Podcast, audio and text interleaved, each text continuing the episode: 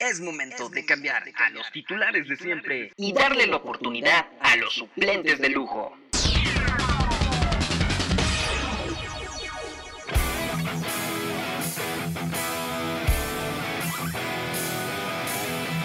La banca. La banca. Es tiempo de La banca. ¿Qué tal amigos de la banca, el podcast? Bienvenidos sean a una emisión más de los suplentes de lujo que llegan hasta tus oídos a través de Spotify, de iTunes y un sinfín de plataformas más donde estamos disponibles. También nos puedes ver en YouTube, búscanos como la banca MX y pica el botón de suscribirse y en nuestras redes sociales que más adelante te vamos a dar para que nos sigas. Pero el día de hoy te saludo, soy Santiago Soriano y estoy acompañado de mi amigo, compañero, hermano que nos dejaron solos para esta emisión de podcast, pero no hay pretexto porque el fútbol no se detiene y si tanto nos quedamos sin él, ahora tenemos que disfrutarlo más que nunca. Y por eso saludo a Adrián Martínez, que el día de hoy va a platicar conmigo de mucho fútbol. Hermano, ¿cómo estás? ¿Cómo estás, hermano? Muy feliz. Pues segunda vez que nos toca en el podcast jugarle de Batman y Robin, güey. Ya, ya es costumbre. De, de Guarachín y Calzón, de Viruti Capulina. La De- primera, la primera dupla sublime y después fuiste bajando los estándares muy gacho, pero bueno, al final de cuentas sí somos un dúo esta, esta ocasión. Cualquier opción queda, ¿no? Es que la, Sí. la tropicalicé, la mexicanicé. Sí, sí, cañón, cañón. La de Guarachín y Guarachón fue top, ¿eh? Fue top. Este, hace poco tenían un programa en TV Azteca, ¿no? Con Luis García, creo. ¿Te cae que Te lo, todavía? te lo juro. O sea, tú, Te tú lo eres, juro. tú eres mi referente de la televisión mexicana, entonces te creeré ciegamente. Sí, o sea, nunca lo vi, pero vi promocionales. Entonces, pues imagínate. Voy a buscar videos en YouTube para divertirme entonces. ¿Cómo De estás, acuerdo. hermano? Bien, contento. Digo, vamos a hablar de. Hay, hay mucho tema, ¿no? Mucho Hay tema nacional. La vamos a pasar padre. Tuvimos fin de semana intenso en esa situación. Y, este, eh, igualmente de nuestro fútbol- de nuestros representantes mexicanos, pues por ahí otra vez el de siempre es tema Claro. y, y ya, ya, ya lo estaremos abordando. Sí, por supuesto, y es que el fútbol mexicano está entrando ya enfilándose, mejor dicho, en lo que es la recta final. Ya se acabó la jornada 11 del Guardianes 2020 y pues si quieres, hermano, hablamos con lo más reciente cuando grabamos este podcast, que Sí. es que se terminó el invicto. Ya no hay invictos en el Guardianes 2020 y es que los Pumas de la UNAM cayeron ante el equipo que me parece se confirma como el rival a vencer, hermano. El León de Nacho Ambriz gana con autoridad 2 a 0 a los Pumas y te digo algo, le salió barato a los del Pedregal, ¿eh? Súper barato. Este partido pudo haber sido un 4-0 sin bronca. Fácil, fácil. Y, y digo, creo que el partido habría que dividirlo en dos aspectos, ¿no? El, el futbolístico que siempre tratamos de priorizar y que día a día, gracias a este proyecto, aprendemos un poco más de ello. Y el siempre, el, el- digo, sigue siendo de, de futbolístico, pero la polémica en la cual todos los medios van a estar hablando de ello en la semana. de. Talavera, La- ¿no? La expulsión de Talavera, sí. Me parecería que primero hablar de- del tema futbolístico que ya comienzas muy bien diciendo que tuvo que haber sido un marcador muchísimo más gordo. La verdad es que Puma, el León, ya lo habíamos dicho aquí y lo dicen todo mundo que tenga, que, que sepa ver fútbol, más bien que, que vea fútbol mexicano con regularidad. Eh, el León es el equipo más imponente, el equipo que tiene realmente un estilo, el equipo que normalmente te regala eh, recitales por momentos en los partidos, el equipo que tiene de todo y quizá menos un 9 goleador, un 9 matón, porque el- platicábamos antes de entrar a este podcast que si León tuviera alguno de los dos delanteros que tiene Pumas, sobre todo eh, Dineno, este equipo tendría números muchísimo más grandes, ¿no? Porque en podcast pasados Eric había mencionado que León es de las peores ofensivas, pero es un equipo equilibrado y le alcanza para, para ser de los líderes, ¿no? Actualmente es sublíder. Sí. Entonces, con León podemos hablar de una defensa bastante sólida, ya ni qué decir del arquero, de unos laterales, el de el Navarro por derecha, un lateral bien diferente, bien contextual, bien... Jairo eh, Moreno, hermano. Eh, sí, y, y, en el caso de Navarro es, es un tipo que, que te impacta por dentro, y Jairo Moreno Sí, es el clásico lateral profundo. Exacto, Ajá, es el por- clásico por lateral profundo.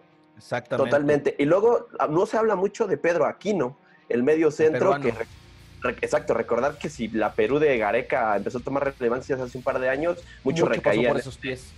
en este hombre, exacto. Y luego, eh, las bandas, digo, Mena es el MVP de, León desde hace algunos torneos, digo, quizá hay con Montes, pero el, extremo izquierdo, José David Ramírez, canterano de Chivas, de Guadalajara, que lo revive Nacho Ambriz, está hecho un futbolista muy completo. Cuando salió y cuando yo lo fui conociendo por ahí el 2014-2015, era un regateador y ya, un jugador de jugadas, por ahí dirían, y ahora es un tipo muchísimo más completo, no, no ha quitado su, su espectacularidad y su alegría en, su fútbol, pero le ha metido todavía más conceptos con Ambriz, y digo, lo único que le falta es un 9, no sé tú cómo veas.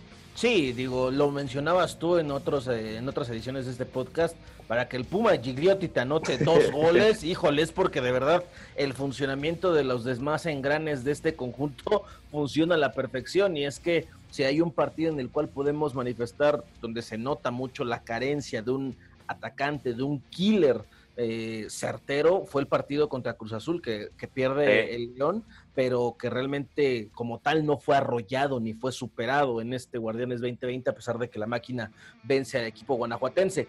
Algo también que es muy importante ya que mencionabas a los laterales de León, las triangulaciones junto a los interiores, hermano. La forma en la que constantemente encontraron al tercer hombre de espaldas a la defensa Auriazul fue determinante y la muestra de ello fue la cantidad de remates y de remates al arco, más allá de la abrumadora posesión que tuvo León del 75% nada más.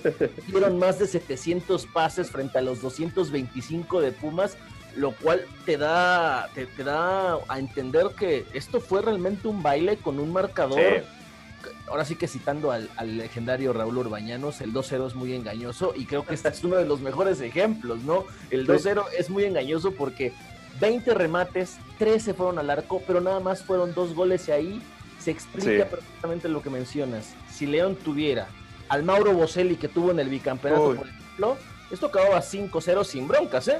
Sin el propio JJ, ¿no? Que fue el 9 de claro, Claro, claro. Sí, exactamente. Dices 13 tiros de, León y a puerta de Pumas nada más uno. o sea, es un, baile, un baño total. Y habíamos hablado aquí, no habíamos dejado de aplaudir lo que había hecho Pumas, porque nadie lo esperaba, ni ellos mismos se lo esperaban. Pero ya habíamos anticipado contra Cholos, contra Juárez. Eh, me parece bajita era un equipo efectivo. Contra Mazatlán. Sí, era un equipo muy efectivo, pero con mucha suerte a veces. A Cholos le mete tres si me permite, Cholos da, da un muy buen partido a la ofensiva con Laines y con este Fabián Castillo. Talavera estaba imperial, se ha mantenido imperial y por ello había aguantado muchos marcadores. Pero lo de Pumas había sido una constante en este sentido, ¿no? Entonces, eh, le cae un equipo que te domina perfectamente el, ataque posicional, que tiene muchas variantes, que te prácticamente te nulificó a tu ataque porque es mucho de atraer al rival, ¿no? Se empieza a tocar ahí toquecitos en, teoría intrascendientes horizontales en la defensa con Cota y te empieza a traer a los delanteros y de repente viene un trazo vertical a Montes Aquino y estos ya le ponen otra dimensión, a los costados ya tienen a Jairo Moreno como vil extremo, te digo que el avión Ramírez está convertido en un futbolista muy válido, Fernando Navarro ya sabemos, lo de Mena, y digo, ya lo de menos es los que tengas en el centro, ¿no? Que es Nico Sosa y Gigliotti, Nico Sosa en un papel más de media punta, no me parece el gran futbolista tampoco, pero se soporta mucho esa carencia porque tienes a todos estos mecanismos a tu alrededor, tanto por dentro como por fuera. Inclusive Martinoli hacía un Twitter, hermano, que en palabras dos palabras menos decía, a León le sobra todo menos ataque, ¿no? Menos nueve. si tuviera pegada, si tuviera pegada, olvídate y, domina esto, ¿no? O sea, le pones a Dineno y, te va a hacer goles a lo Cardoso que es algo que sí tienen otros equipos contra los que está realizando ahí en la parte alta, Cruz Azul, los propios Pumas a los que bailaron en esta posición, unos Tigres que por ahí quedan en la sexta, séptima posición, pues tienes a un André Pierre que siempre es garantía.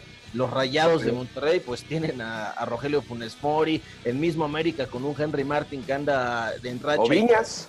Federico Viñas, que también es un tipo que ha respondido y que durante el torneo ha estado. Esa es la diferencia de este León frente a sus eh, competidores en la parte alta de la tabla. Ahora, eh, también hay que destacar una cosa, y aquí yo te suelto la pregunta. Ves que la semana pasada hablábamos de aquel hambricismo cholismo de que los laterales todo.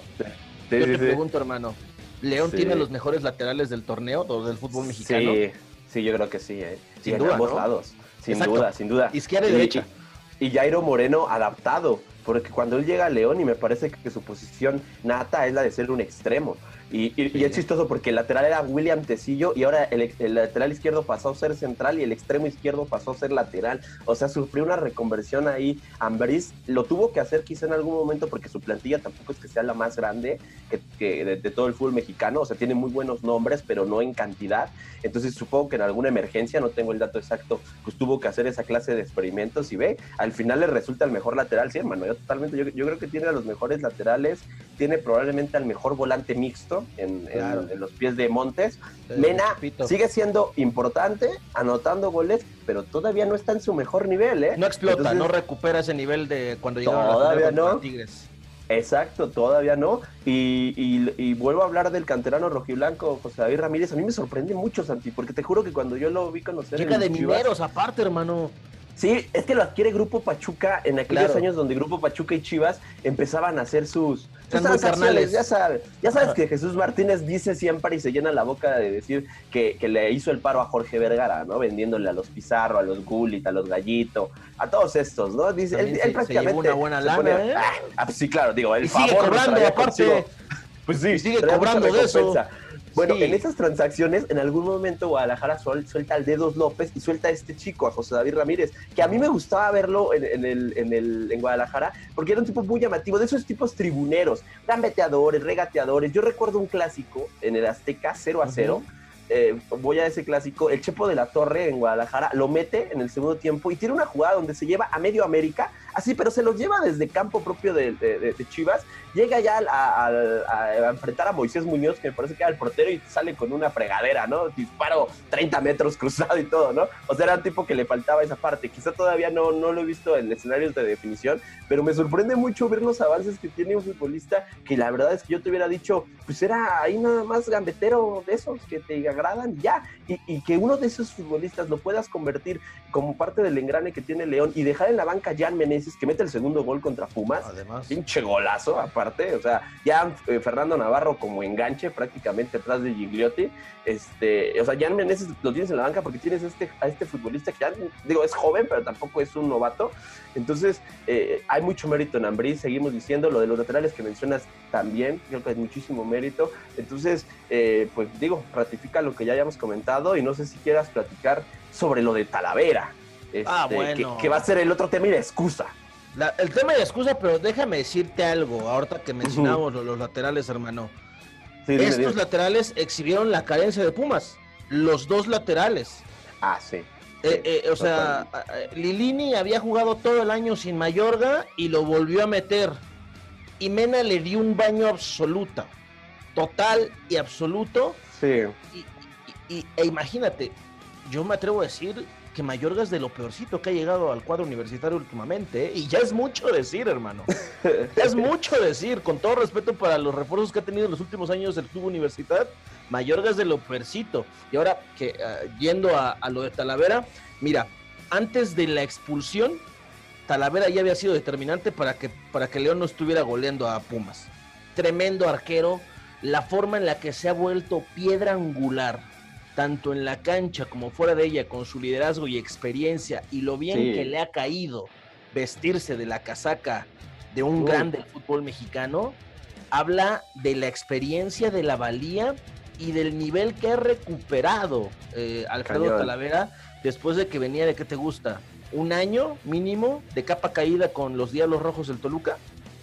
Sí, mínimo. Eh, o sea, dicen que inclusive tendía camitas, ¿no? Con, con Cardoso, creo que todavía. con Cristante. sí, venía bajoncísimo. O sea, inclusive va al Mundial de Rusia 2018 porque fue parte del proceso yo Por nombre. Por nombre. El mejor momento lo atravesaba el que hoy fue su rival, Cota. Rodolfo Cota.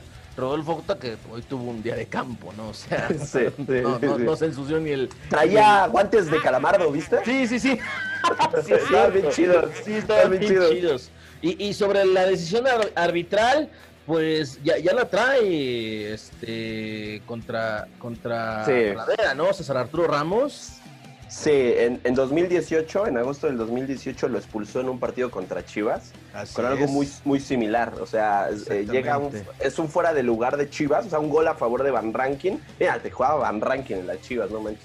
Y este y, Talavera no sé qué empezó a reclamar y a hacerse palabras con César Ramos y le sacó dos amarillas inmediatas. Entonces se habla de un poco del protagonismo de este, de este árbitro. Mira, yo la del penal la veo clarísima, ¿eh? o sea, es una entrada temeraria. Se lo, se, lo, arrolló, se lo llevó puesto. Y, y, mucha gente dice, ¿y qué quieres? Que el portero se quite las piernas ya después, que las levante. Es que así está el reglamento. Quizá es parte, es parte de oficio del propio reglamento y, mucha gente se va a la fácil de pinches güeyes que hacen el reglamento y nunca jugaron en una, en una cancha.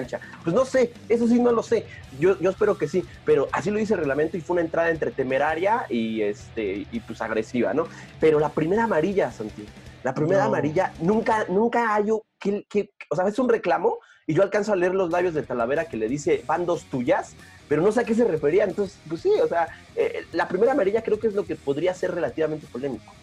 Sí, aparte, eh, o sea, el penal, como dices, podría discutirse, pero yo creo que, que, la amarilla. Sí, claro. Es, difícil, es difícil no creer que esto ya es un asunto personal, ¿no? Y además, y además, volvemos a lo que ya habíamos platicado en otros espacios, hermano. El bar. Eh. o sea, el bar, entre la polémica que hubo en Mazatlán el viernes pasado, entre que los carnales Bricio y, y Rizo se pelean en Twitter. Y Chacón, y Chacón también. Y Chacón, claro, el muerto de Chacón también metiéndose. desde que es famoso cuando está en TV Azteca el güey. Eh, pero la cosa es que desde que hay bar, el arbitraje mexicano se ha vuelto más comodino, más incompetente, más timorato, más tibio. Y yo aquí, yo aquí voy a, a preguntar algo. No sé en cuántas ligas de élite un árbitro puede echar a perder un partido por algo personal. Porque el reclamo de Talavera, la primera amarilla, pues es la causa ah. de la segunda.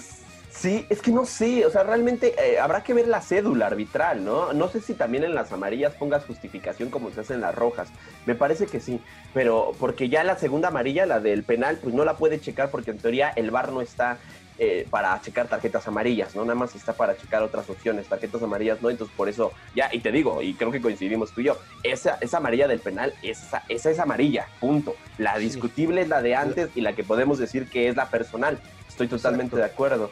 Y, y, aquí solamente, pues me parece que, que sí, hay un, hay un protagonismo. Ahora, echa a perder un partido porque probablemente Pumas pudo haber hecho algo más, pero León era muy superior, ¿eh? Que tampoco se, se, se, crea que por esa expulsión León gana. No, no manches. O sea, más bien por Talavera no estaban perdiendo. Talavera, que traía un gran momento y que estaba dando un partidazo. Le saca dos a Gigliotti, sobre todo exactamente, Exactamente.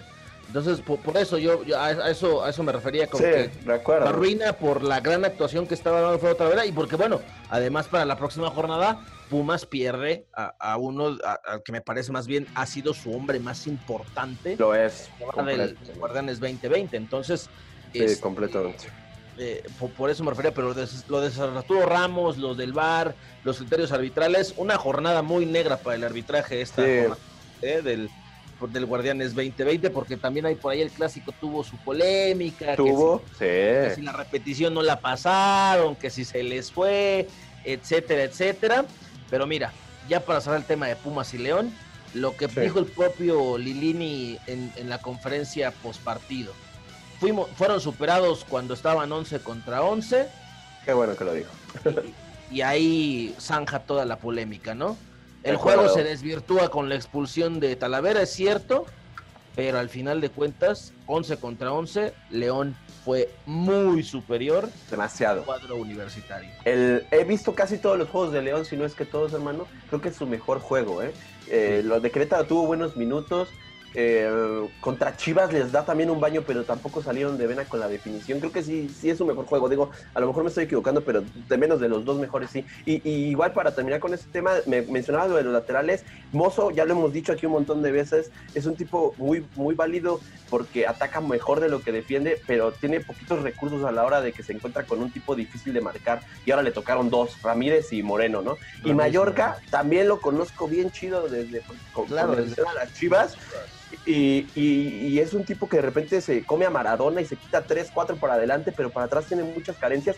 Pero, ¿te acuerdas que Juan Carlos Osorio lo convocó a la selección mexicana aún sin debutar? Lo, convocó por su juego aéreo, porque tiene presencia, pero sí es bastante limitado en algunos detallitos. Y bueno, ya lo dijiste, Mena hoy me lo exhibió gachísimo. hombre, le dio un baile. Y no, no quiero pensar cuando te toque otra vez que te guste una aquí, no digo, bueno, ya, ya lo he pero un Cabecita Rodríguez, aunque no es su banda, pero sí, ah, va, va a sufrir con esa clase de, de jugadores. Perdón, perdón, hermano, que ojo. Perder contra León no es malo, ¿eh? No, al contrario, ¿no? Y quizá llegue en, un, buen momento la derrota, ¿no? También para los. O sea, va a llegar súper bien. ¿sabes, ¿Sabes a quién le debería preocupar más este momento de León, más allá de que le haya quitado el invicto a Pumas? ¿Al propio León? al propio León que, aguante para el cierre del torneo, porque si se mete entre los primeros cuatro, que es casi un hecho, va a parar una semana y se nos corta el ritmo. Y equipos como por ejemplo el líder, Cruz Azul, porque ya lo superaste en las primeras jornadas del Guardianes 2020 y no lo arrollaste, le ganaste, el marcador te favoreció, fuiste efectivo, con, con ausencias que hoy estuvieron contra Pumas y se mostró una cara totalmente distinta este mismo León sí o sí te lo vas a topar en fase final y ahí que Dios nos agarre confesados porque si, si hoy se enfrentan Cruz Azul y León, León le hace lo mismo que le hizo a Pumas a la máquina, ¿eh? a mí no me queda duda. Sí, es, muy probable, digo, partidos como el que se presentó en la jornada, creo que fue la jornada 2, ¿no? De, León Cruz Azul, jornada 3. Así es. Eh, fue, fue, muy, fue muy triste. Pero oye, ya que hablabas del Cruz Azul y de hablabas del arbitraje, pues rápidamente el Mazatlán Cruz Azul un partido, antes de meternos a lo del arbitraje, que tratamos, como ya lo comentabas con León, de repente priorizar ciertas notitas que vemos. Mira, lo del Cruz Azul sigue sin jugar al 100, Santi.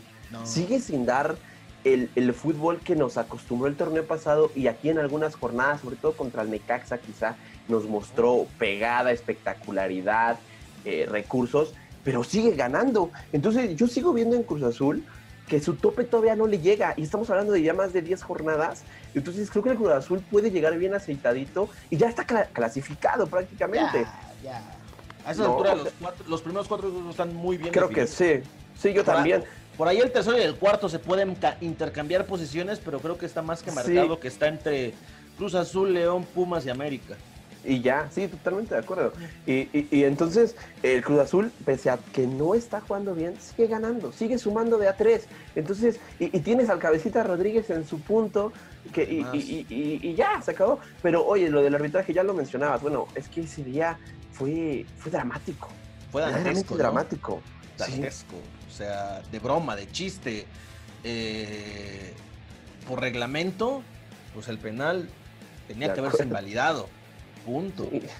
Ya lo que haya dicho Brice y lo demás, y lo demás, perdón, vamos a ponernos serios, aficionados celestes, y te lo digo yo como aficionado que soy.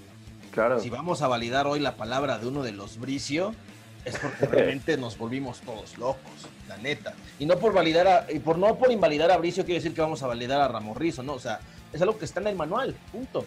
Y tampoco es porque vayamos a validar también la postura localista de TV Azteca con David Medrano jode y jode y jode y jode y jode con cada reglamento. O sea, solamente las cosas como son. Ese penal no tuvo que haber valido, como tampoco tuvo que haberse marcado el penal de Mazatlán con lo que acabó 3-2 el marcador final.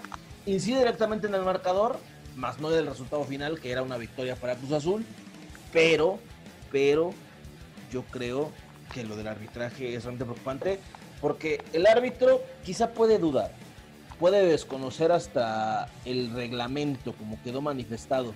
Pero hermano, yo insisto, el VAR vio la repetición. Le pudo haber dicho, oye, pasó esto, hubo doble contacto, tú decides, tú determínala. ¿La quieres ver? Te la pongo. Tú determínala. Pero parece ser que el VAR le dijo, no, no marques nada, gol válido, vámonos a lo que sigue.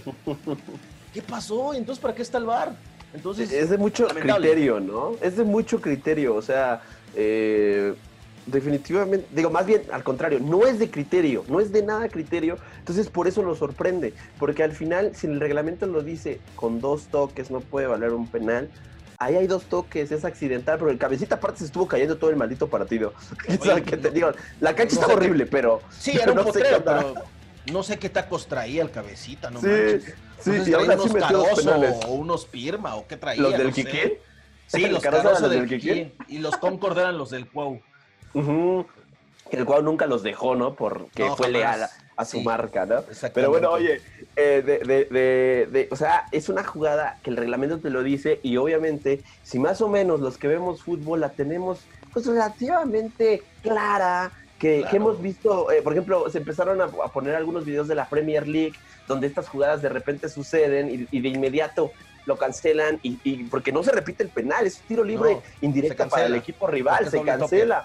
Exacto, entonces dices, híjole, o sea, eh, algo sucedió y yo esperaba el otro día pues que Mauricio dijera, pues la cagamos, digo, pues el bar es, operado por humanos, alguna de esas eh, palabras políticamente, frases políticamente correctas y vámonos a lo que sigue.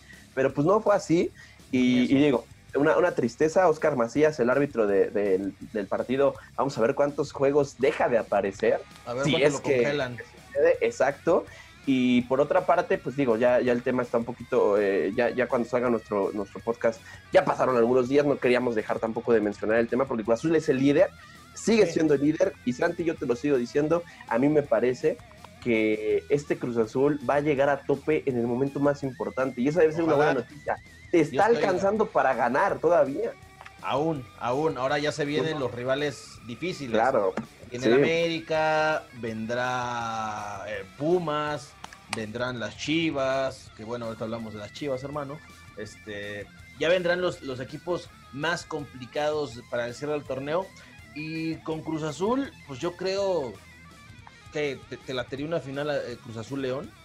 Sí, bueno, tú y yo, al principio tú dijiste que Cruz Azul era campeón y yo dije que León. Entonces, Entonces te la firmo, te la firmo hoy. Ahí estaríamos, ¿no? Ahí estaríamos sí, al pronóstico. Te, la firmo hoy, entonces sí, sin bronca. Pero te propongo algo. Ahorita que hablemos del clásico, regresamos para dar pequeña previa, así leve, son nada más de Cruz Azul América. No nos puedes que te quiero preguntar como aficionado, pero si quieres, vamos con un break con Vic, ¿no? Y regresamos. Venga, Vic. La ¡Hey! Tómate un break. Por mientras, danos un like en nuestras redes sociales. Búscanos en Instagram como La Banca MX.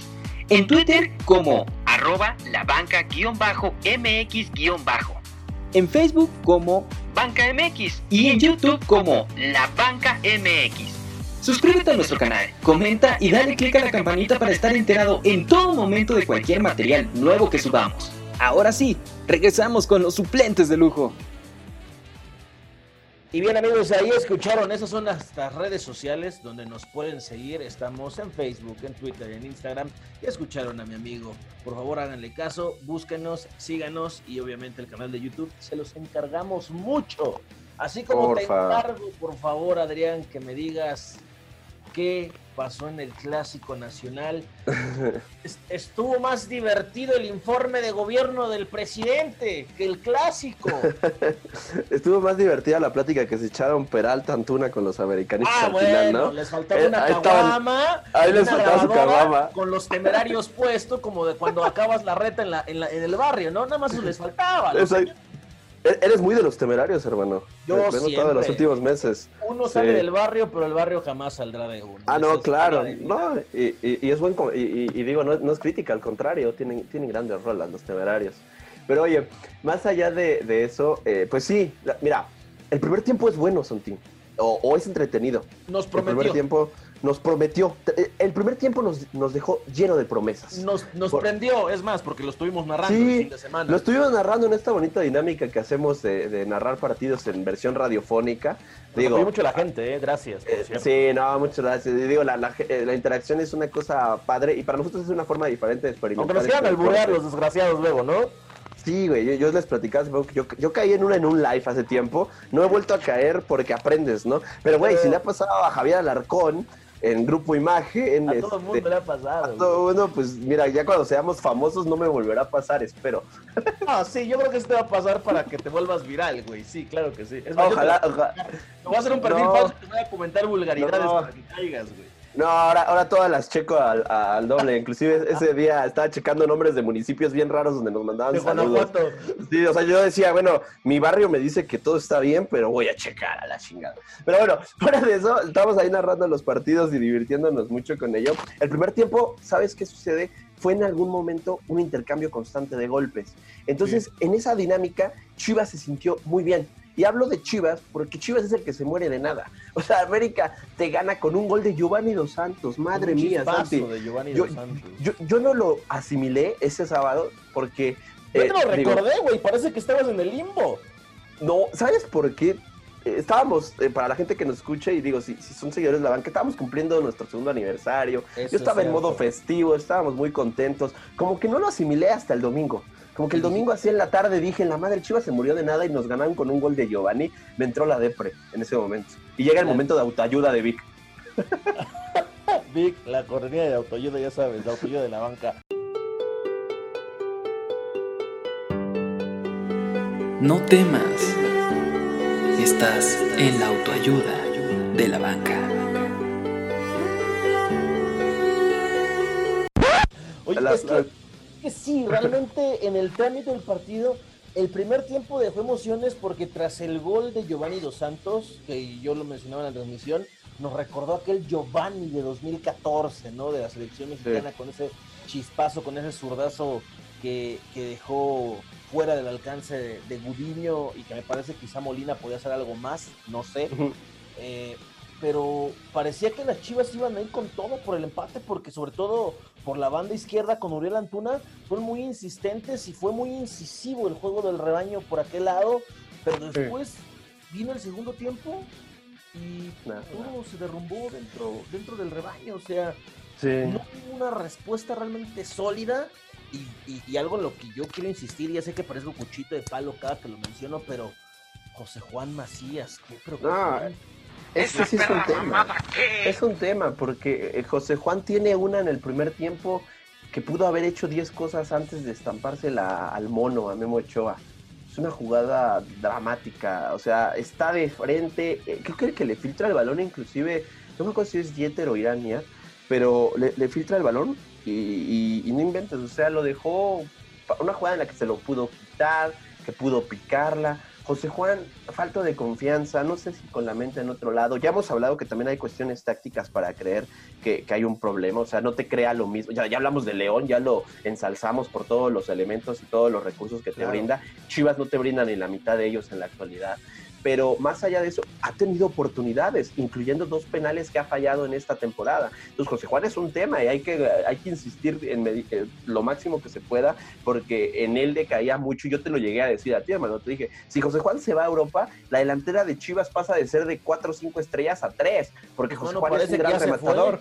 Pues sí, parece que no está, pero eh, mencionas eso y te decía en el primer tiempo que con el intercambio de golpes Chivas se sintió muy bien. En el segundo, el América del Piojo, que cada vez es un equipo más pragmático, aunque a mucha afición del América no le guste, se encierra y empieza a, recular, a, a, a, jugar con un bloque medio, si, si, te, si te late la, expresión. Y, para Chivas lo he mencionado aquí 10 veces, y en el fútbol mexicano en general, ¿cómo se les complica el ataque posicional? ¿Qué fregados voy a hacer si tengo el 80% del balón en los pies y no me aclaran las ideas? El único en el fútbol mexicano que lo tiene bien claro es eh, León y en algún momento Tigres. Tigres de repente en algunos momentos, o actualmente creo que no del todo, pero León, o sea, es otra cosa. Chivas no pudo con eso.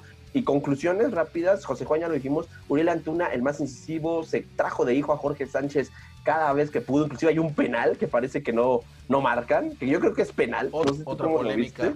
Otra o sea, polémica. Yo creo, que, es penal. o sea, Jorge Sánchez se le va encima, pero eh, Antuna es un clásico extremo de línea de fondo y a perfil natural. Suéltalo a la derecha, Santi. Por izquierda, Sí. pierde el 50% de sus cualidades. El Conejo Brizuela quizá necesita banca. Yo te lo he dicho, el Conejo Brizuela te puede jugar por carriles pues, hermano, interiores. Contra Tigres, Antuna por derecha fue donde hizo más daño. Es, es, en un quiebre, sí, le pone un balón Irán Mier y, y, sí. él, y, él, con un movimiento, un ataque, Interioriza, eh, un quiebre. Y, y, sí, ahí, ahí, logra el gol, pero, pero por el afán de tener a Brizuela y Antuna en, en, en, el equipo titular, lo estás matiendo a la izquierda. Y yo te lo he dicho, Brizuela me empieza a parecer que tarde o temprano va a jugar por dentro, como Luis Montes, ¿no? Que Montes era así? extremo y, y, ahora ya juega más por dentro. Creo que Brizuela tiene con qué, y hasta Oye, como lateral, si me apuras. Eh, Entonces, podríamos hablar de que llegó el momento de comenzar a darle un rol secundario al conejito Brizuela, al cual se le ha respetado mucho los años sí. que lleva en Guadalajara, ¿no? La era post-Almeida, el Brizuela es lo más destacado que tenía Guadalajara. Y no solamente con lo fácil, hermano, que es le echa huevos, siente la no, playera. No. Que claro, claro, eso yo, yo, yo lo aplaudo y, y es porque que está en un proceso de conversión. Brizuela. Exacto. Pero está en eso, exactamente. Pero lleva un par de torneos, yo creo que no está en su mejor nivel. Entonces, si lo quieres seguir cuidando, porque yo estoy de acuerdo en que es de los pocos referentes que hay en el equipo, creo que llegó un momento en donde podrías a él meterlo atrás de, de, José, Juan Macías, a Vega soltarlo a la banda donde te funciona muy bien. O ya te lo dije, con, como está el Chapo Sánchez como lateral por derecha, suéltalo a la lateral por derecha y vamos a ver si con el tiempo Brizuela es un tipo Jesús Navas en Sevilla o algo así, para ver, ¿no? Pues o sea con Almeida jugó como lateral, más por emergencia que por otra cosa, pero jugó de lateral y muchas veces impactaba bien, porque ya ves que los laterales normalmente su, virtud al ataque es llegar de atrás, ¿no? Y ya los pones de extremos y ya se les complica mucho jugar eh, frente a, un lateral en el mano a mano. A él, lo que a los laterales les beneficia es venir de atrás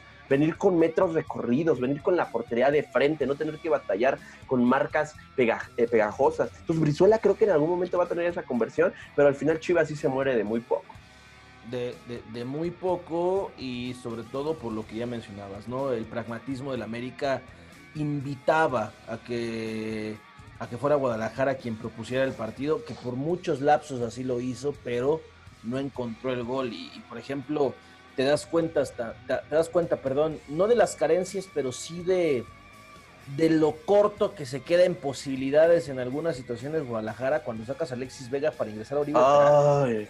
Perdón, hermano. discúlpame, que, te lo recuerde porque yo, yo, sé que cuando estábamos en la transmisión tú te querías este, volver chango cuando viste eso, que nunca comprendimos por qué, pero te das cuenta de que hay una carencia realmente porque JJ no anda, porque desde el banquillo, pues dice, dice Bucetich, pues mano, pues es el que tengo acá, ¿qué hago? Aquí en aviento, ¿no? Sí. Pero te habla mucho de que a veces Guadalajara, dentro de su propia amplitud de plantel, pues llega a caer en estas situaciones donde vimos a Oribe Peralta, pues que nada más llegó a protagonizar el momento polémico. Híjole. Claro, mira, yo podría entender que metieran a Oribe, pero no saques, no a Alexis, claro. Sí, Alexis, creo que en la transmisión lo mencionábamos tú y yo, o sea, la definición que le dábamos, el José Juan dudoso, el Antuna insistente pero poco eh, productivo, el Brizuela desaparecido y el Vega que estaba intentando, o sea, finalmente es tu jugador diferente y en un partido de este nivel, déjalo. Y creo que había opciones, ¿eh? antes de sacar, quizá sacabas a, no sé, por ahí alguna opción, podías sacar quizá inclusive al Conejo Brizuela. es más, sacaba a José Juan Macías y probablemente no hubiéramos dicho nada. Pero bueno, el, el hecho era llenar, cargar el área, ¿no? Que, porque iba a empezar el, bombardeo de centros, que nunca fue bueno, ¿eh? O sea, lo intentó Antuna, pero la zurda le sirve para poco y nada en esa cuestión. Entonces, eh, creo que, eh, que ingresar a Peralta se podía entender, más no sacar a Vega. Y fíjate que Ronaldo Cisneros empezó a tener actividad con Bucetich cuando llegó y crecí con Tena también algunos minutos y me parece que es mejor opción actualmente para ser compañero de, José Juan Macías. ¿eh? Y, pero pues Peralta, hermano, yo la verdad no sé cuánto gana al, año, pero sé que es el que mejor gana en Chivas y, igual y también hasta es una indicación de la, de la directiva de decir, oye, ponlo a jugar, o sea, que desquite algo el güey. Que desquite algo y digo, es un centro delantero, alguna le caerá, pero no, no le cae ninguna. ¿Y qué me dices de la Chofis López, no? Enésima oportunidad y nada. Que, tú te mojaste diciendo que eras chofista y que yo antes dije que el partido estaba en un contexto ideal para que alguien de sus condiciones ingresara, pero el problema es que las malditas condiciones no aparecieron jamás. Entró y no tocó la bola. Lamentable también lo de Javier López que en su que te gusta, quincuagésima cuarta oportunidad de demostrar con Guadalajara, vuelve a quedar a deber y solamente arrastra el prestigio y vive con el estigma alguna vez que los medios le dieron de nombrarlo el mexicano. Hazme el favor. Lo nombran el Messi mexicano tras un partido contra Monterrey donde mete dos goles y le rompe la cadera a Irán Mier, precisamente el que es ahora su compañero. Pero yo creo que el mejor partido que dio la Chofis López en, su estancia con Guadalajara, en su carrera, es la última victoria que tiene Chivas en el Azteca contra el América en 2016, cuando el Conejo Brizola mete dos goles. Cuando dio una exhibición del Conejo, ¿no? Exacto, ese día la Chofis le pone una asistencia y, la Chofis verdaderamente le vio la cara a todo el centro del campo del América. Era un tipo que tiene siempre, que, que por partido mínimo te pone dos pases de esos que les llaman claves, de esos pases que ponen al delantero de cara al arco Y eso se había mantenido hasta la temporada pasada. No tengo el dato, sería interesante empezar a buscarlo, pero yo creo, hermano, que, en esta temporada no lo ha hecho. Y, normalmente lo hacía, y por eso varios reclamábamos o más o menos justificábamos sus minutos. En la afición de Guadalajara es cero popular ya. O sea, en la afición de Guadalajara eh, la gente no lo quiere y, la afición de Guadalajara dice está gordo, que tampoco es mentira, pero este, no está en condiciones, eh, le pesa el 10, eh, probablemente tampoco es, es mentira, pero yo, y lo voy a repetir quizá cuantas veces sea necesario, no hay tipo más técnico en la plantilla de Guadalajara. y esa clase de futbolistas por eso reciben tantas oportunidades. Eh, es triste, es triste porque creo que yo te lo he dicho y, va a ser un caso tipo José Juan Macías, me parece. El día que lo suelten y se vaya a un Pachuca, a un León, eh, a otro equipo, la va a romper, Yo siento que es de esos casos tipos Talavera que ya se tienen que ir del equipo en el que están actualmente porque no les da. Simplemente. Porque ya cambiar de aires, como se le dice coloquialmente, ¿no? Lo va a tener que hacer, lo va a tener que hacer, o sea, lo va a tener que hacer y, me va a dar mucha tristeza porque yo sigo pensando que el güey la va a romper. o sea, ah, mira, dio un pase clave. No me acuerdo cuál, ahorita estoy viendo las estadísticas, pero sí da un pase clave. No recuerdo otro cuál. Pero es, esa clase de futbolista. O sea, rápidamente un pase clave, ¿cómo lo podríamos definir, Santi? Sí, un pase que pone a tu delantero de cara al gol. Un, pase que te genera una ocasión de gol. exacto. O sea, un pase que. Un pase diferente, vamos clave. Exacto. El mismo nombre lo dice. Sí, el, nombre lo dice, entonces no, tiene tanta explicación. Normalmente la Chofis da varios de esos, entonces por eso se justifica. Y bueno, ni hablar. Y, digo, Santi, yo te preguntaría, ¿tú crees que se está enfriando ya el clásico? O sea, eh, más allá de que es bien feo el fútbol sin gente, que con gente es otro, otra onda y otro colorido, sucede otras cosas. Imagínate cuando Uribe Peralta hubiera entrado a la Azteca con gente. El abucheo, el desmadre que se hubiera armado. O sea, hubiera habido otra vibra. Se está, pero se está enfriando en general me parece que se ha enfriado en muchos aspectos, hermano. Y creo que la mejor muestra es lo que vimos al finalizar el partido, ¿no? Tú mencionabas en nuestra transmisión que en los tiempos del Bofo, del Venado, de Omar Bravo, de Osvaldo, existía esa rivalidad dentro del campo, ¿no? Existía ese, ellos son del América, nosotros de las Chivas, y no vamos a acabar el partido, quizá nos podemos dar la mano y ahí una palmada a lo lejos y, se acabó, ¿no? Pero quedarnos en la cancha platicando junto a la portería como si esto fuera el Deportivo Oceanía, viendo playeras y viendo a dónde vamos a seguir la peda, pues no. La neta, creo que a ningún aficionado, sobre todo de las Chivas, después de la derrota, yo creo que no le gusta para nada. Y supongo que hay gente de la América que puede decir, ¿qué estás haciendo, no? Eso es una muestra de que se ha enfriado.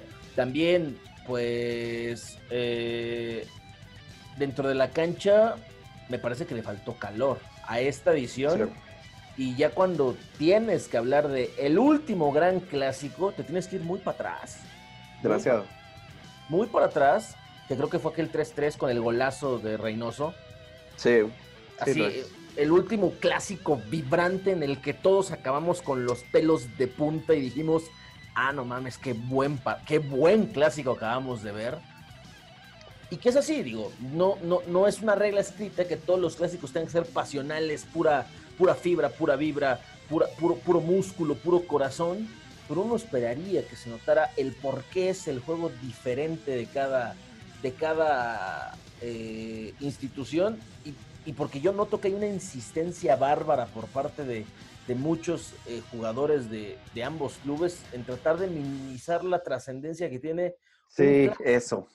Eso, o sea, tratan de decir, es un juego más, son tres puntos, no, no es el partido del torneo, cuando carajo. ¿eh? claro, la historia. Estás, estás, enfrentándose, están enfrentándose las dos instituciones deportivas, futbolísticamente hablando, más grandes de este país. Se están enfrentando el blanco y el negro, se están enfrentando las antítesis del uno y del otro, y estos tipo de duelos no los puedes minimizar, por más que quieras quitarte presión y, hacer el juego psicológico de que no, no, no les das la importancia al rival, pero al final de cuentas estás jugando el partido de partidos y que es parte de la historia de este fútbol que es el mexicano. Claro, ¿no? Lo, describes muy bien, la forma de minimizarlo. O sea, y, también, mira, alguien que no lo ha minimizado desde que regresó al fútbol mexicano, y yo se lo aplaudo un buen porque es quien es, Guillermo Ochoa, Santi. Ochoa lo ha dicho, El América tiene un clásico, es Chivas. Contra Chivas, claro. Tan, tan se acabó. Y a Ochoa le toca ese final de, de, esa época de clásicos, de lo, del 3-3, a Ochoa ya era el portero, le saca una palencia al final, increíble. Pero eh, le toca enfrentar a los Osvaldo, a los Bofo, a los, a los Ramón Morales, Omar, Omar Bravo, todos esos futbolistas, y de parte de la América le toca jugar con Guautemo, con Villa, con Davino. Con el Piojo López, con Clever, Pavel, claro. Entonces le toca eso. Y entonces tienes razón, porque inclusive hay futbolistas de Guadalajara que creen que su partido más importante es el Atlas, que no me vengan a. No, no jodas. Madre. sí, que no me vengan, a, o sea. es un derby, güey. Sí, y en Guadalajara hay gente que se la cree, creerás. ¿Por qué? Porque quizá tienes la cercanía ahí del atlismo. Tú sabes que el Atlas dicen, hay gente que asegura que en Atlas hay más afición de Guadalajara que de las propias Chivas. Ya y es probable, nacional, pero a nivel nacional es Chivas. Sí, no, ya, ya, otra cosa, ¿no? Entonces quizá por eso toma relevancia, pero no, o sea, no vengas a bregar. Y por parte de la América, la forma en la cual o sea, yo, yo hace poco escuchaba Pumas, Pumas. Mm, es el clásico más orgánico, tú lo describiste el podcast pasado, lo decíamos. José Ramón Fernández lo inventó porque tenía los derechos en TV Azteca y lo hizo rivalizar a la fuerza. Y, las aficiones lo adoptaron, además. E, exacto, y, le quedó espléndido y las aficiones Se la compraron a fortalecer. Las dos aficiones súper bien, totalmente de acuerdo. Y, muchos, y muchos jugadores también ya se la creen, ¿no? De decir, no, pues es Pumas, porque pues hay más rivalidad, hay más odio deportivo. Ah, no, no. pero yo, yo sigo pensando que va por ahí. Y es más, antes de Pumas, a la América yo le pondría el Cruz Azul como rival. Han protagonizado X la historia reciente. La historia reciente, los últimos 10 años nos han regalado partidos muy épicos. Digo, casi todos del lado de la América, hay que ser honestos. pero, pero la verdad es que nos han regalado partidos muy buenos pero yo creo que eh, sí, o sea, mientras sean las dos instituciones más ganadoras, las más populares, pues le tienes que dar su respeto. Y decíamos en la transmisión que tuvimos posibilidad, eh, mencionaba yo mucho a esa generación entre el 2004 y 2006, Santi, porque es la que nos toca ver, la tenemos muy presente todos los integrantes de suplentes de lujo de la banca, pero vámonos más atrás, Santi. O sea, en los noventas eh, eh, eh em, empezó a ver, el Cuauhtémoc Blanco empezó a, crearse, el Ramón Ramírez cuando lo mandan a, la América, pero bien Osvaldo Sánchez para las Chivas. Eh, o sea, hubo ahí ciertos intercambios que a lo mejor también me ayudaron a que el clásico bajara de revoluciones, pero aún así un Pero los 80 que se veían y se rompían la madre lo de los 80 era, era otra onda. O sea, Kirati y Hermosillo creo que no se hablan a la fecha, Santi. O sea, imagínate. ¿Cuándo, ibas a, ver al sheriff con Hermosillo platicando tras el partido, intercambiando playeras? Jamás, nunca. No, jamás, jamás. Ah, y hubo una cantidad de partidos que, que marcaron un precedente. Y bueno, ya si nos vamos para los 60 cuando Guadalajara tenía al campeonísimo y el América empezó a obtener relevancia cuando sanea sus finanzas y viene, eh, pues es el Tigre, ¿no? Eh, Azcárraga quien los el tigre. Es, el primer Azcárraga, sí, ¿no? Sí, sí, eh, el tigre. quiere eh, antes de que cuando Cantinflas era presidente honorario de, la América y toda esa, historia tan pintoresca de la América. exacto, pero, o sea, bueno, ahí ya Tigre Sepúlveda todo lo que hacía, ¿no? Y ponía la playera, o sea, y, luego todas las declaraciones que, que vienen, ¿no? O sea, eh, el Chicharito Hernández reposteando lo que pone Oribe Peralta de, de, que hay que... Ah, bueno. fue, Chicharito, fue Ay, ojalá haya sido Dreyfus, ¿no? Para no, no, no, no sentir más feo. Pero antes de saber gente que nos escucha que Adrián detesta a Dreyfus cabronamente.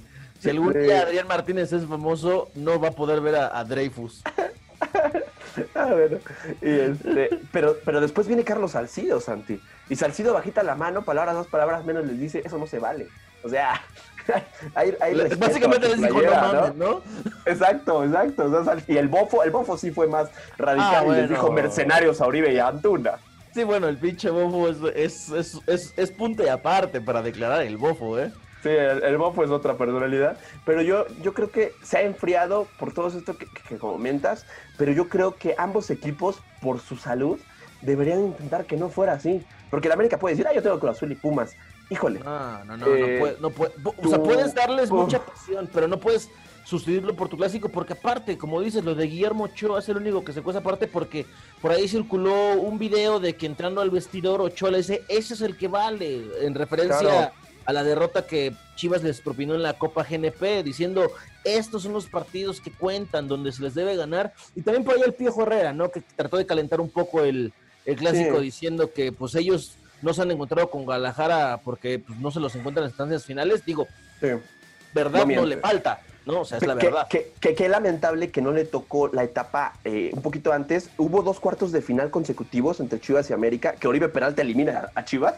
Almeida era el técnico de, Guadalajara. Y luego en la Copa se enfrentan, Santi. No sé si recuerdes cuando claro. Rodríguez le saca un penal, que Pulido mete su primer gol al América, la Volpe era el entrenador. O sea, en la era de Almeida sí se toparon en, en fases definitivas y parecía que ahí yo le dije, no manches, aquí viene la segunda, ¿no? Hemos tenido el placer de platicar con Matías Almeida, hermano. ¿Y, qué nos dijo una vez Matías? Al Atlas sí lo dirigiría. Pues bueno, no nos dijo así, no, pero fue así como, ¿el Atlas qué? Dijo, al América, ahí sí, la neta, no. o sea, creo que fue un tipo que entendió todo. Exactamente.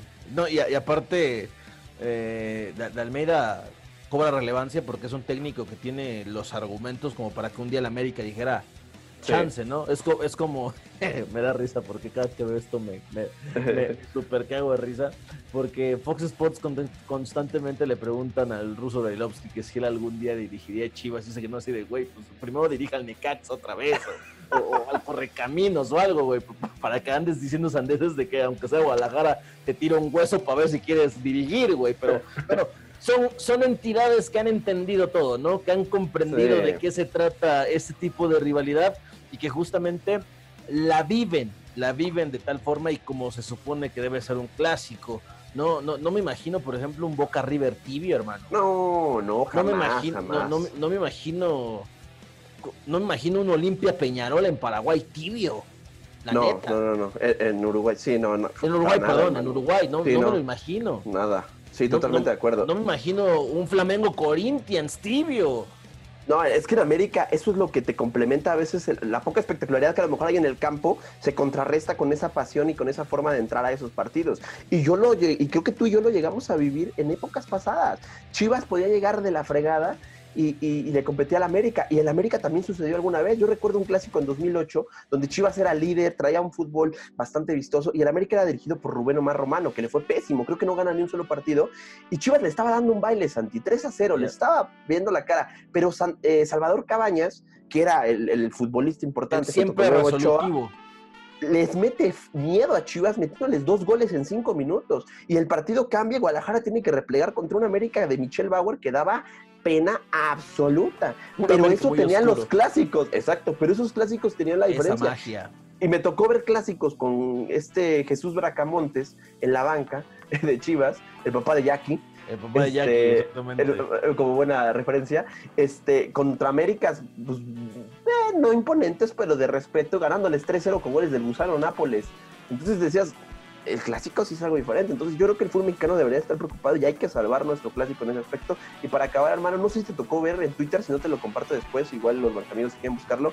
Se circuló un video del tiburón Sánchez.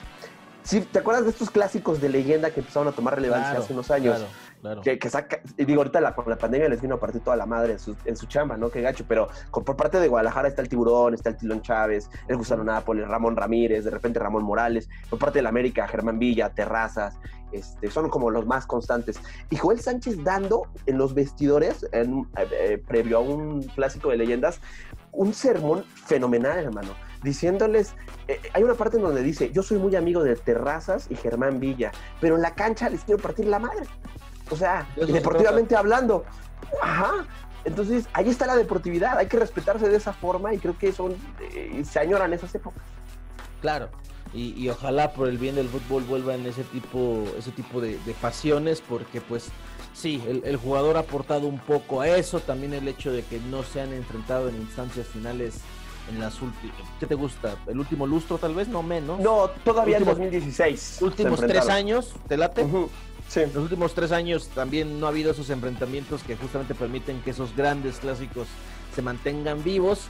Pero sí, definitivamente creo que el clásico nacional se ha enfriado y yo soy de los que piensa que no son buenas noticias. No. porque nos guste, no, seas aficionado o no, eh, son patrimonio de nuestro fútbol. O sea, de acuerdo. Sí, tal cual. Como lo es el Real Madrid-Barcelona de la Liga Española, el Bayern München, Borussia Dortmund, como lo es el, el Milan Inter, o sea, ese tipo de partidos son los que le dan identidad y sabor a sus ligas. Totalmente de acuerdo, y pues habrá, habrá que ver, ¿no? Eh, digo, ojalá pronto haya un duelo de liguilla, aunque sea repesca, hermano. Y oye, vamos a, a, desempolvar una cortinilla que no habíamos usado, la de mexicanos en Europa, ¿te late? Mexicanos, venga. es su momento. Jueguen un partido completo, sean banca de la banca, suplentes de lujo, destaquen o pasen desapercibidos. Y aunque solo jueguen un minuto, no dejarán de ser nuestros máximos exponentes. Es tiempo de... ¡Mexicanos en el extranjero! Y así es, amigos, porque esta cortinilla está a punto de convertirse en Raúl Jiménez rompiéndola con los Wolves, porque siempre él es el protagonista junto con el Tecatito Corona, que en esta ocasión no hablaremos de él, y es que resulta ser que Rulo volvió a mojar ante el Manchester City a pesar de que los Wolves sufrieron una derrota 3 por 1 ante el cuadro de Guardiola, pero este gol cobra relevancia por un contexto, hermano, que comenzó a sonar por ahí en algunos medios, que puede ser humo, pero que es de llamar la atención, ¿no? Claro, sí, del gol que menciona, su segundo gol en la temporada, su segundo gol que le hace al Manchester City, eh, un gol muy, muy bueno, a lo Jared Borghetti, ¿no? Diríamos aquí en el fútbol mexicano. Bello cabezazo. un cabezazo fornime. ¿Cómo ha mejorado su cabezazo, hermano, en la Premier League, eh? O sea, digo, siempre ha sido un tipo de mucha presencia, creo que mide más de 1.90, y muchas ocasiones yo llegué a, escuchar que hasta decían, es como Sagi, digo, pueden medir más de 1.90, pero no, no tiene un buen remate de cabeza, Raúl lo ha perfeccionado y, y ya tiene varios en su colección, pero toma relevancia, como bien lo mencionas por este rumor de Don Balón, que, dicen que es la opción para ser el suplente de Benzema en el Madrid. Ándala, y todo vendría acompañado de que es posible que Luka Jovic, esta apuesta que ha resultado más que fallida por parte del cuadro merengue, estaría saliendo con rumbo a Italia. Se habla de la Roma o del AC Milan. Ni estarían dispuestos a adquirir los servicios del delantero serbio que en el Real Madrid, pues poco y nada, más nada que poco, la verdad. Raúl Jiménez sería la opción ante un Real Madrid que en el ataque, al menos en su debut en la liga ante la Real Sociedad, se ha visto bastante, bastante chato y está más que claro, hermano, no sé qué pienses tú, que si no viene un delantero que apoye al francés, vamos a sufrirla y gacho en el curso que acaba de iniciar. Sí, no, no, no existe un suplente y, nosotros lo hemos platicado y creo que todo buen futbolero lo sabe. Benzema se puede acoplar a un otro 9, Santi. Claro. O sea, Benzema es un tipo súper completo, es un 9 que hace jugar, es un 9 con, eh, con alma de 10. Entonces, eh, Zidane, que lo hemos visto, que ha dejado de ser tan cerrado en sus esquemas tácticos. La temporada pasada llegó a jugar con 3, 4 diferentes a lo largo del torneo. Pues a mí no me extrañaría que en algún determinado momento, momento juegue un 4-4-2. O sea, eh, creo que es muy, es muy posible. La Con un poco en papel de enganche, puede ser, ¿no te gustaría? Un 4-2-3-1, sí, también, totalmente de acuerdo. Y de acuerdo, te lo firmo. De hecho, Benzema creo que se sentiría hasta más liberado y, podría aprovechar toda esta creatividad en, años de su carrera, en donde poco a poco veremos perderle potencia, pero ganar, ganar todavía más eh, creatividad. En el partido que mencionas contra la Real Sociedad, el Madrid sale con un 4-2-3-1 con, con el doble pivote de Cross Modric y sin Casemiro, y cómo le sufres con el fin de ver a Odegaard.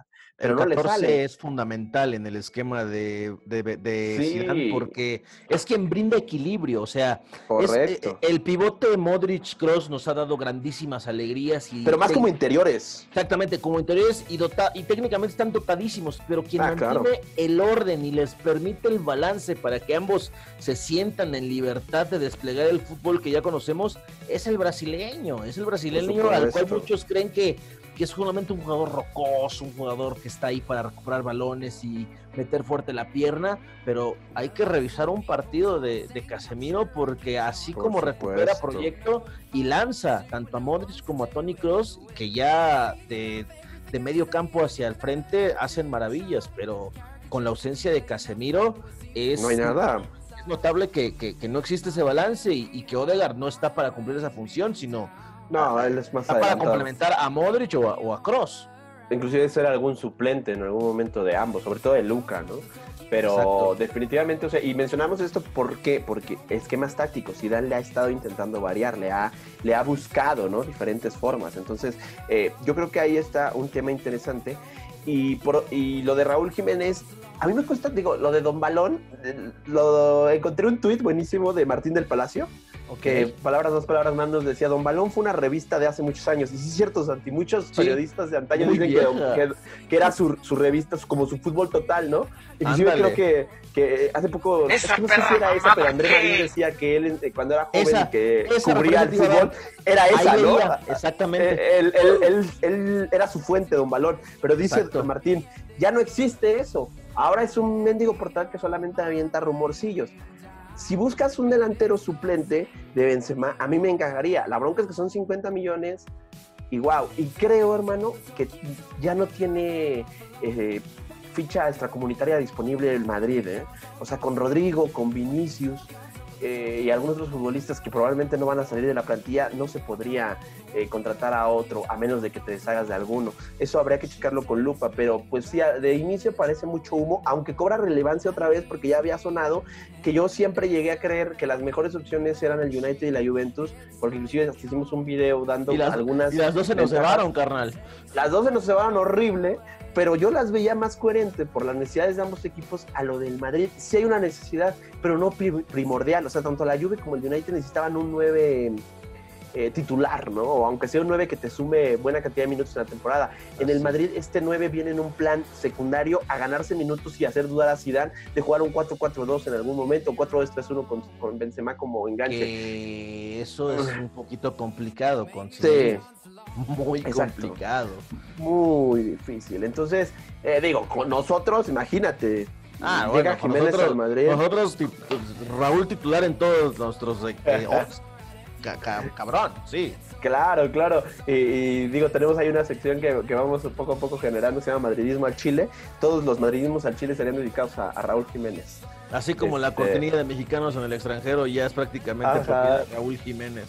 Sí, no, totalmente. Entonces, hay que esperar. Faltan todavía un par de semanas. para Es más cierre humo que otra cosa. Es más pero humo es que más otra humo. cosa, Y- pero... Y, si se, y si se da, wow, ¿eh? Ah, bueno, ojalá. Si se, si, si se da lo de Jovic, hermano, ahí diré, ah, sí, algo sí, sí. Algo hay. Sí, algo, algo hay. Que Cavani también está ahí siendo ofrecido libre. Entonces, Que yo digo, creo que Zidane diría de eh, Cavani a Raúl, pues sí, yo creo que Cavani, claro. Cavani te da dos años mínimo todavía. Y en rol suplente, hermano, le vas a, Claro, a alargar claro. la carrera, ya ni que se diga. ¿no? Le vas a sacar muchísimo jugo, además. Muchísimo, Entonces, porque viene Champions, vas a jugar Copa del Rey, vas a jugar Liga. Pues Cavani también sería excelente para ese, para ese episodio, para ese panorama, perdón. Y creo que sería más de la preferencia de Zidane. Muy infravalorado Cavani durante toda esta década, ¿eh? O sea, se sabe quién es, se respeta su nombre, pero yo recuerdo en el PSG con Slatan, le respetaban a Slatan la posición de centro delantero y Cavani partía desde la banda izquierda normalmente, creo. Y rendiendo muy bien. Y, y rindiendo muy bien y metiendo goles de todos, de todas formas. Entonces, Totalmente. eh, es muy infravalorado y creo que también podría estar muy interesante verlo en la Liga Española. Pero pues hay que esperar, digo, vamos a monitorearlo con lupa, como siempre decimos, claro. Pero ah, digo, al final, eh, hay mucha gente que también eh, nos lo ha dicho, inclusive aquí compañeros, de que, oye, pues que se queden los Wolves, ahí es una figura. Sí, pero a mí me sigue quedando, hermano, esa espinita de decir, Raúl está para algo más. Y esta temporada que no va a jugar a Europa, no sé. Eh, no no lo noté muy insistente para salir, amigo, ¿eh? No, tampoco. No, y, y no, pro- no- y pro- no se le ve urgencia de irse. Ah, hay, hay otras cu- cuestiones personales, no acaba de ser papá. Claro, acaba de ser papá. Eh, está, está muy estable con su familia allá en Inglaterra. Pero yo siempre me voy a quedar con espinita porque el recurso para denigrar a, a Raúl es muy fácil, hermano. Es decir, ya estuvo en un equipo así. Es más, hasta dos, si me apuras. Tanto el Atlético como Benfica. El Benfica es un grande Sí. de Portugal. De una liga inferior a la inglesa 10 veces si quieres, sí, pero grande. Un Benfica ya- que buscó a Cavani. Exacto, y que no se le ha dado porque Cavani cobra bastante caro. Pero, este, entonces el, el recurso para poder denostar lo que hace Jiménez es decir, es que en un equipo grande nunca va a poder. A mí me gustaría que Raúl se probara una última vez, ¿sabes? Porque creo Porque él lo dijo que arrancó con el ritmo con el que cerró la temporada. eh, exacto, y porque creo que en medida de que un delantero como ese abra cancha, pues para los que vengan, como José Juan, que, que digo, ya, hemos hablado de José Juan, ¿no? Pero eh, Santi Jiménez, pues, si me apuras, digo, a lo mejor estoy precipitado, pero decir que otra vez tenemos una buena referencia en el ataque, ¿no? O sea, se tuvo un lustro, me parece, con Javier Hernández. Eh, México se ubicaba por Javier Santi, la verdad. A nivel europeo se sabía quién era Javier Hernández. Y hoy creo que Raúl no ha alcanzado ese, esa efervescencia o ese furor porque no está en un equipo así. Y a mí me gustaría verlo en un equipo así pues aguantémonos hasta el 5 de octubre, que es cuando cierra el mercado de fichajes en Europa. Todavía hay tiempecito para que ocurran cosas allá en el, continente europeo, pero también destacar que por ahí sonaba lo de Tecatito a, los Wolves sí. entonces quizás eso podría tiene mucha, mucha lógica, Santi. Sí, mucha. Sí, totalmente. ¿Cómo se llama el que se fue al Tottenham? Doherty, ¿no? Eh, al Tottenham se fue Doherty y al Liverpool Diogo Jota. Yo digo, se le va un centro delantero aparte. Eh, ahorita, ¿sabes quién está con de carrilero por derecha en esa línea de 5 de los Wolves? Este Adama Traoré. Eh, Adama, claro un tipo que es muchísimo mejor de tres cuartas partes de campo hacia adelante, aunque seguramente el beneficio de lo que platicábamos hace rato del conejo Brizola de venir de atrás con, ese efecto sorpresa también puede beneficiar a un monstruo físicamente hablando como Adama, pero creo que Traoré en algún momento también te va a restar defensivamente. El Tecatito en esa posición, hermano, no, pero te va a rendir porque en su etapa con el Porto durante el último que te gusta año y medio, dos años, se ha uh. reconvertido y se ha vuelto un auténtico comodín que puedes funcionarte extremo, lateral, jugando por carriles interiores. Eh, con el, el Corona en el equipo adecuado está hecho para brillar tremendamente, ¿eh? pero tremendamente. Y creo que la Premier League es una liga ideal para que eso llegue a ocurrir.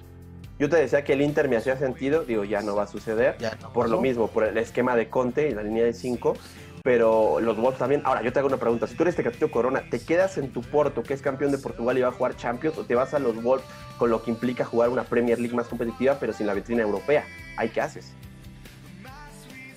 Yo creo que, híjole, difícil cuestión, pero yo creo que la Premier League te puede dar mayor, mayor vistosidad más en un equipo como son los Wolves, que desde hace un par de temporadas viene siendo, si bien no una revelación absoluta, sí un equipo que es un buen animador de la Premier League y que eso le ha alcanzado a jugadores como Jota, como Doherty para irse a clubes Big Six.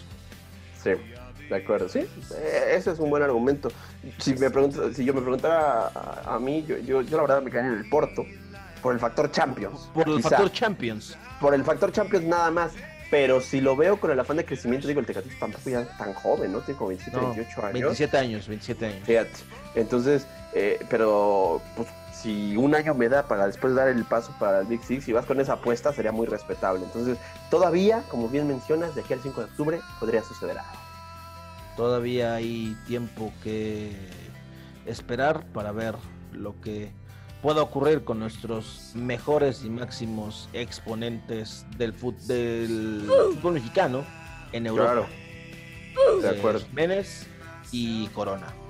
Sobre todo. Sí, y el Chucky se va a quedar, ¿eh? Digo, no pudimos ver el partido. No, pero, leímos buenas cosas. fue, titular, fue titular, lo cual ya es todo un acontecimiento con Gattuso. Claro. Entonces parece que se va a quedar, así que ahí estaremos. Ojalá, ojalá sea en este rol, ¿no? Protagónico. De acuerdo, totalmente de acuerdo. Hermano, me decías que querías preguntarme algunas cosas sobre el clásico. sí. El clásico América Cruz Azul. El clásico joven. El clásico joven, sí. Como anticipando lo que va a pasar el miércoles. Que nos diga Vic y ahorita regresamos. Ok. ¿Qué pasa el miércoles, Vic?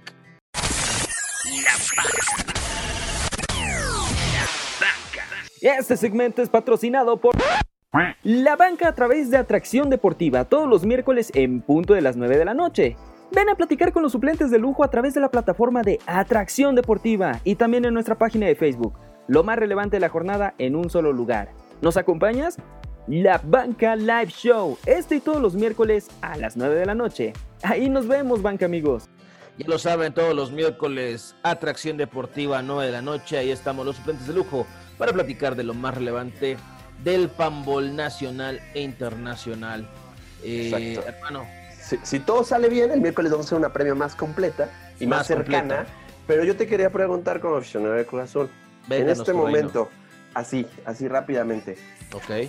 ¿Tú ves en alguna posición que el América sea superior al Cruz Azul? En este momento, Ajá, el momento actual que están viviendo ambas plantillas.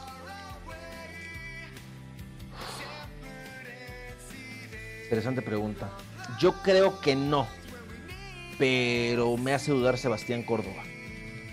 Ok, Córdoba que competiría, es que competiría con un Romo, con un Orbelín. Con un Ro- no, es no que le pide sí. nada, ¿eh? No, no le pide nada, no le pide nada, exactamente. Pues digo, me queda la duda porque a mí Sí. me gusta mucho Córdoba, pero la Sí. posición contra los que se enfrentaría, pues yo creo que no, no les pide mucho, no no les pide absolutamente nada. Entonces yo creo que, yo en lo general, yo creo que posición por posición, hombre por hombre, América no es superior a, a Cruz Azul. Muy parejo en la portería, eso sí, muy Eso parejo. sí. Entonces, con eso, más o menos vaticinaba esa respuesta porque coincidíamos semanas anteriores. Con esa respuesta, ¿crees que a Cruz Azul le juega en contra ser favorito contra el América? En este momento yo creo que no. Es que es la única forma en la que yo vería posible que el América le pegara a este Cruz Azul. Después de ver al América, que le gana con muy poco, a una Chivas que hay que ser honestos, no es un parámetro a nivel Pumas o León, pero, pero finalmente es un parámetro importante, eh, contextual, ya lo hemos eh, desmenuzado. Yo la verdad no creo que Cruz Azul pueda, pero Cruz Azul con esa presión extra eh, que, que juega también, la verdad es que es donde yo dudaría, pero sí vaticino un partido muchísimo más atractivo que el que pas- pasó contra Chivas. Ojalá, mano, ojalá. Yo la neta sí lo creo y además de eso, un partido de intercambio de golpes constante y a ver si el Cruz Azul ahí resiste. Ahí es, es un cliché en la Liga Mexicana. Es tu parámetro en América, pero lo es. Sí, O sea, son partidos distintos. Son partidos distintos, pero eh, creo que de ahí podemos partir el siguiente miércoles e igual armar el, el- el mano a mano de, de cada posición, lo vamos, lo vamos checando con más, eh, más explícito. Ah, También hay que ver si hay lesionados, eh, Claro. hay que esperar días, pero va a estar bueno. ¿eh? Va a estar bueno, va a estar sabroso y sin lugar, y sin lugar a dudas, eh, los suplentes de lujo de la banca lo vamos a estar comentando. Y eh, el partido es el domingo. Hay Sí. posibilidades de que lo estemos narrando. Sí, muy, muy probable, muy, muy Es muy probable. probable que ahí estemos y ojalá nos puedan acompañar. Sí, no, muchas gracias y muchas gracias a toda la gente que, que nos acompaña. Y pues hermano, creo que hemos da- tocado otra vez un tema, una tertulia futbolera nocturna de inicio de semana que siempre disfrutamos mucho y pues como siempre un placer.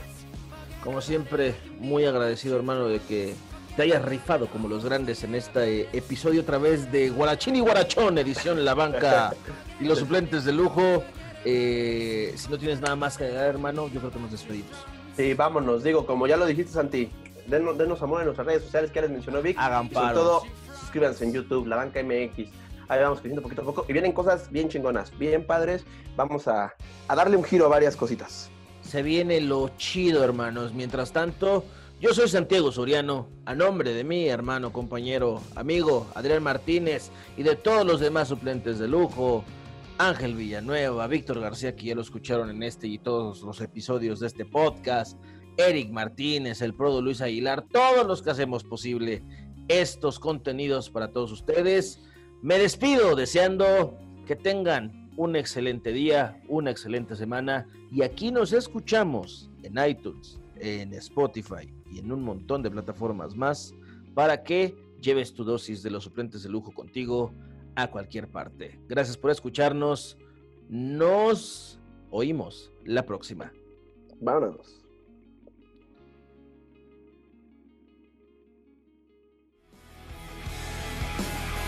Hemos concluido una emisión de La Bancast. Pero descuida, todavía tenemos material constantemente nuevo y fresco en todas nuestras redes sociales. No olvides seguirnos en cada una de ellas. Nos vemos en el siguiente material de La Banca.